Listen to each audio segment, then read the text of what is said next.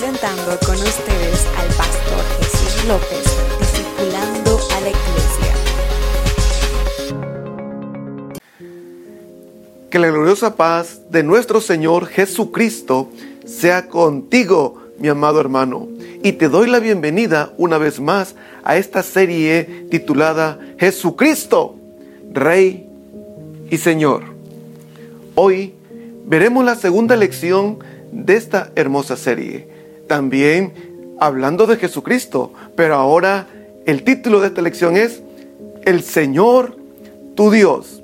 Y lo estaremos basando en el Evangelio según San Marcos, capítulo 12, versículo 29 y 30, que dice, Jesús le respondió, el primero es, escucha, Israel, el Señor nuestro Dios, el Señor uno es. Y amarás al Señor tu Dios con todo tu corazón, con toda tu alma, con toda tu mente y con todas tus fuerzas. Hablar de Jesucristo como Señor y Dios, para muchas ideologías cristianas esto es muy complicado y sobre todo tratar de entender, ya que en el tiempo en el que vivimos también se ha comentado y se ha dicho que quién es Jesús, que quién fue Jesucristo. Y muchos lo toman solamente como un hombre común, un hombre que ciertamente hizo algunos milagros, ciertamente fue con un intelecto muy alto, un buen consejero, un buen hombre con grandes discursos sociales y públicos, alguien que deseó cambiar la historia en su tiempo, como si hubiera sido cualquier héroe reformador de la historia. Otros niegan rotundamente que Jesús pudiera haber sido realmente Dios. Para ellos es incomprensible entender que el Dios eterno, el Rey de gloria, el Rey de majestad, pudiera ser un hombre como Jesús. ¿Cómo pudiera ser un Dios que no cabe en el universo conocido, que su ser es más allá de nuestra comprensión? ¿Cómo ese Dios puede estar y ser un simple hombre común como nosotros? Creo que estas ideas en diferentes momentos pueden arrancar nuestra fe y desviar nuestra confianza y decir, ¿realmente Jesucristo fue Dios? ¿Realmente Jesucristo es el Señor de señores? Y la respuesta es sí, pero no lo podemos ver a través de la historia, a través del Jesús histórico, ya que el Jesús histórico claramente, pues, hubo alguien que nació de una mujer, vivió, comió y también murió. Hay un Jesús histórico, pero la Biblia nos habla de un Jesús diferente, no solamente de un Jesús histórico, sino la escritura sagrada nos trae la revelación de quién era y quién es Jesucristo. Y entonces, como primer punto en este estudio, pequeño, corto, pero significativo, es Jesucristo es Dios. Sí, es una declaración. Jesucristo es Dios. Nosotros los cristianos, nosotros los que seguimos a Jesús, creemos que Jesús no solamente fue un hombre común, no solamente fue un hombre que comió, durmió, tuvo hambre, lloró, sintió como todo hombre, sino también creemos que Jesús, el Cristo, es Dios. En Él se mezclaron ambas naturalezas, ambas naturalezas, la naturaleza divina y la naturaleza humana. Aunque las filosofías de este tiempo, ¿sí? sutilmente enseñan y quieren permear la fe diciendo que esto es imposible. Por eso Colosenses capítulo 2, versículo 8 Dice Pablo, no se dejen engañar con filosofías de este tiempo que tratan de derrocar y de desvirtuar quién es Jesucristo. Y el verso 9 habla también y nos da fe en este tema. Y dice también la escritura en Colosenses 2.9, que en Él, en Jesucristo, habita corporalmente toda la plenitud de la divinidad. Sí, todo Dios en ese cuerpo humano, en ese tabernáculo, ahí dentro, ahí es Dios. Eso es lo que explica también Pablo en este texto. Corporalmente, hablando de un corpus, hablando de un tabernáculo, hablando de un envase, dice, en él habita.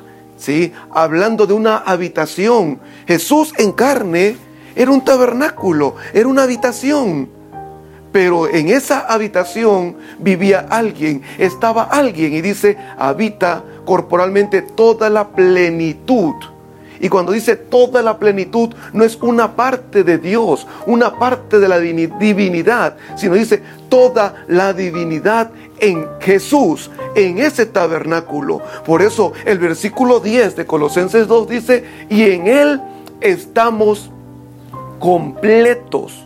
O sea, no nos hace falta otras, otros personajes de la divinidad. En Jesucristo estamos completos porque Jesucristo es Dios. Pablo a los romanos también nos habla de una forma maravillosa y habla en cuanto a la carne y hace una declaración perfecta y dice de quienes son los patriarcas. En otras palabras, del linaje patriarcal, de ese linaje, dice, de quienes son los patriarcas, y según la carne vino Cristo.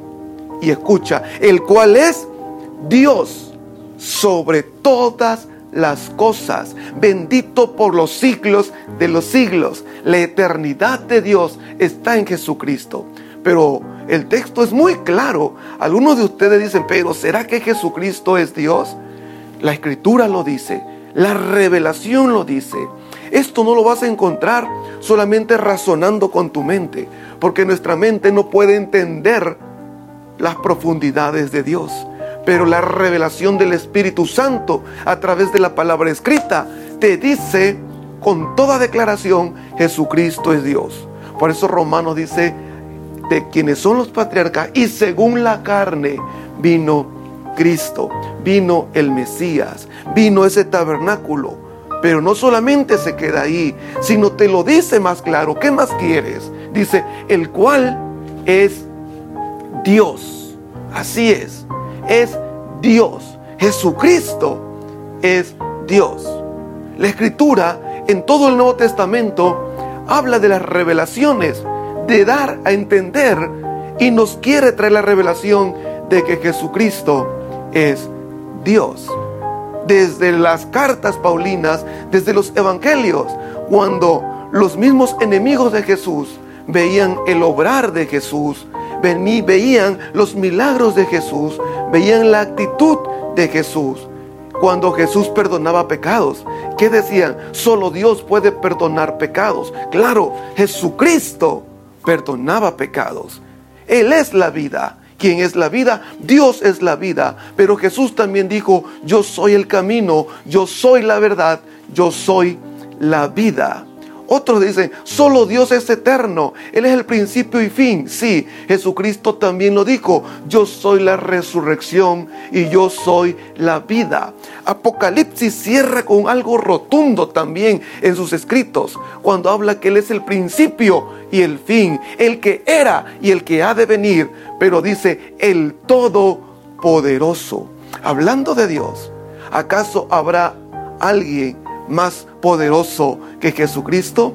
Cuando Apocalipsis dice claramente el Todopoderoso.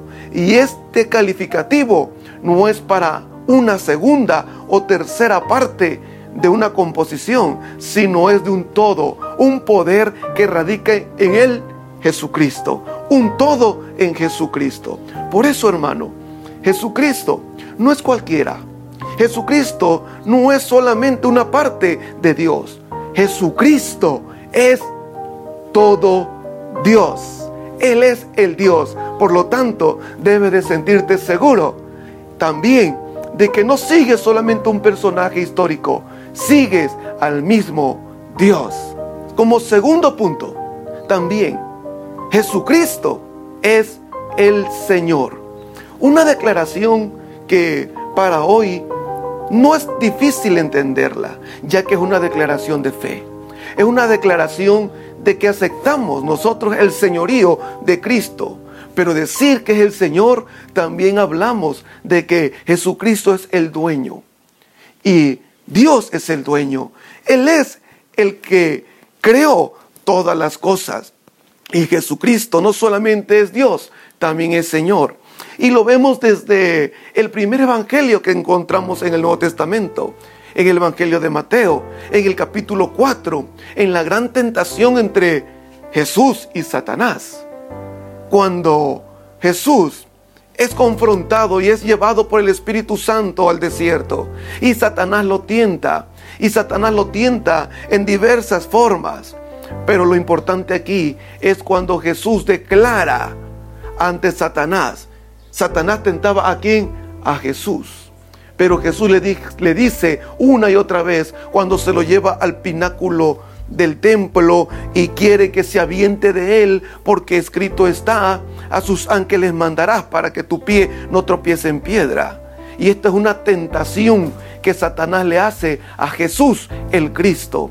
Y la respuesta de Jesús es rotunda y le dice, Satanás, escrito está, no tentarás al Señor tu Dios. ¡Wow! ¿A quién estaba tentando Satanás? A Jesús. Y Jesús le dice, no tentarás al Señor tu Dios. Vea la declaración. Satanás en ese momento desaparece. ¿Por qué? Porque Jesús estaba dando una verdad, una primera revelación. Jesús es Dios y Señor.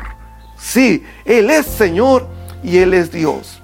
Durante las escrituras paulinas también hablamos y Pablo mismo escribe incluso desde Filipenses capítulo 2 en el versículo 10. Él dice, habla de que toda rodilla se doblará de lo que está en el cielo, de lo que está en la tierra y debajo de la tierra, y toda lengua confiese que Jesucristo es el Señor. ¡Wow! Todo, cielo, tierra y aún las profundidades. Y toda lengua, toda expresión verbal tiene que testificar que Jesucristo es el Señor. Hermano, no hay duda alguna de que tú y yo estamos en el verdadero. Como dice las epístolas de Juan, estamos en el verdadero, en Jesucristo. Este es el verdadero Dios y la vida eterna. Concluyo este pequeño estudio con una observación, pero también una declaración. Nunca dudes en tu corazón cuando clamas a Jesús. Nunca dudes en tu corazón y en tu espíritu cuando tu boca dice Jesucristo. Nunca dudes de que Él es Dios. Hoy muchos te dicen, no, tienes que decir Jehová, tienes que decir Yahvé, porque Jesús no es Dios. No permitas que esta duda venga a tu mente. Jesucristo es Dios. Si tú le has entregado tu vida a Jesucristo y si tú estás por entregarle tu vida a Jesucristo, no es a alguien más, es al mismo Dios. Clama con toda tu boca, expresa con todo tu corazón, Jesucristo es Dios y Señor. Él es mi Dios, Él es mi Salvador y Él es mi Dios. Hermano y amigo, esta declaración es la que te salva.